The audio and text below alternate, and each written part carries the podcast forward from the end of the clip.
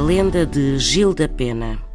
Uma das mais conhecidas lendas históricas ligadas à conquista do Algarve é a lenda de Gil da Pena, que assim se conta.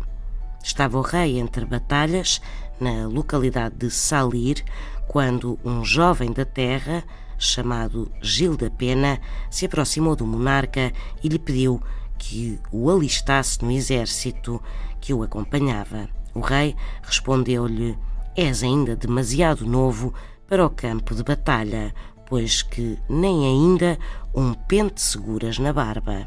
O jovem afastou-se com um ar muito triste, mas poucos dias depois voltou junto do rei e reformulou o pedido. O rei repetiu o que lhe tinha dito, rematando de novo, pois que nem ainda um pente seguras na barba. O rapaz tirou então um pente do bolso e, com quantas forças tinha, cravou o pente no lugar da barba, bem na carne do queixo. O rei ficou tão impressionado com a bravura do rapaz que ordenou que fosse alistado de imediato.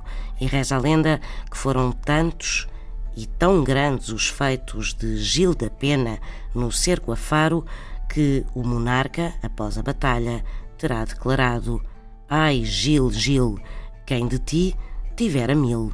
São histórias assim mesmo.